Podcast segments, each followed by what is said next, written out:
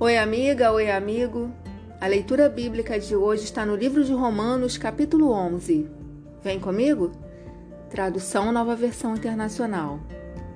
Pergunto, pois, acaso Deus rejeitou o seu povo? De maneira nenhuma.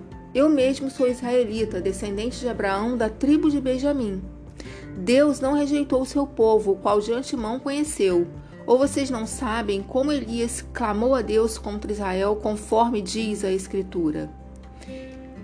Senhor, mataram os teus profetas e derrubaram os teus altares. Sou o único que sobrou e agora estão procurando matar-me. E qual foi a resposta divina? Reservei para mim sete mil homens que não dobraram os joelhos diante de Baal. Assim, hoje também há um remanescente escolhido pela graça. E se é pela graça, já não é mais pelas obras. Se fosse, a graça já não seria graça. Que dizer então?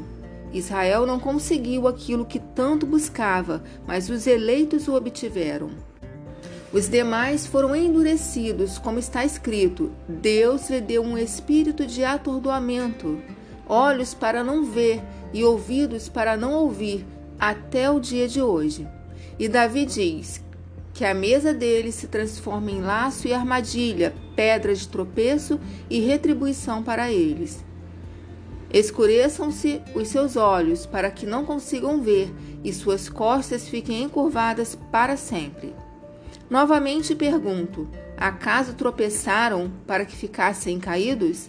De maneira nenhuma ao contrário, por causa da transgressão deles, veio salvação para os gentios, para provocar ciúme em Israel. Mas se a transgressão deles significa riqueza para o mundo e o seu fracasso riqueza para os gentios, quanto mais significará a sua plenitude.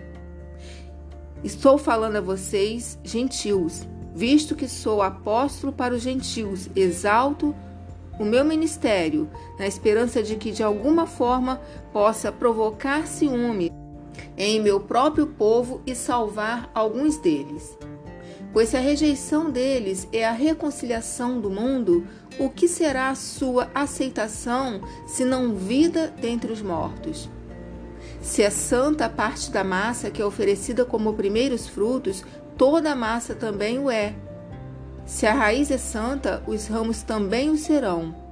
Se alguns ramos foram cortados e você, sendo oliveira brava, foi enxertado entre os outros e agora participa da seiva que vem da raiz da oliveira, não se glorie contra esses ramos. Se o fizer, saiba que não é você quem sustenta a raiz, mas a raiz é a você. Então você dirá: os ramos foram cortados para que eu fosse enxertado. Está certo. Eles, porém, foram cortados devido à incredulidade, e você permanece pela fé. Não se orgulhe, mas tema, pois se Deus não poupou os ramos naturais, também não poupará você. Portanto, considere a bondade e a severidade de Deus. Severidade para com aqueles que caíram, mas bondade para com você, desde que permaneça na bondade dele. De outra forma, você também será cortado.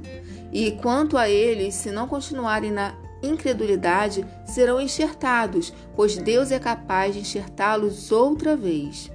Afinal de contas, se você foi cortado de uma oliveira brava por natureza e de maneira antinatural foi enxertado numa oliveira cultivada, quanto mais serão enxertados os ramos naturais em sua própria oliveira.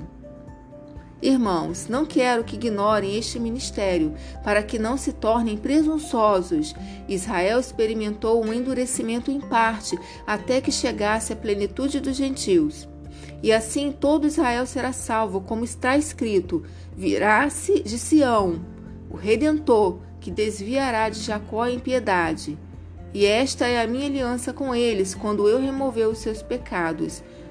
Quanto ao Evangelho, eles são inimigos por causa de vocês, mas quanto à eleição, são amados por causa dos patriarcas, pois os dons e o chamado de Deus são irrevogáveis. Assim como vocês, que antes eram desobedientes a Deus, mas agora receberam misericórdia, graças à desobediência deles, assim também agora eles se tornaram desobedientes, a fim de que também recebam agora misericórdia, graças à misericórdia de Deus para com vocês. Pois Deus colocou todos sob a desobediência para exercer misericórdia, misericórdia para com todos. Ó profundidade da riqueza da sabedoria e do conhecimento de Deus! Quão insondáveis são os seus juízos e inescrutáveis os seus caminhos! Quem conheceu a mente do Senhor? Ou quem foi seu conselheiro? Quem primeiro lhe deu para que ele o recompense?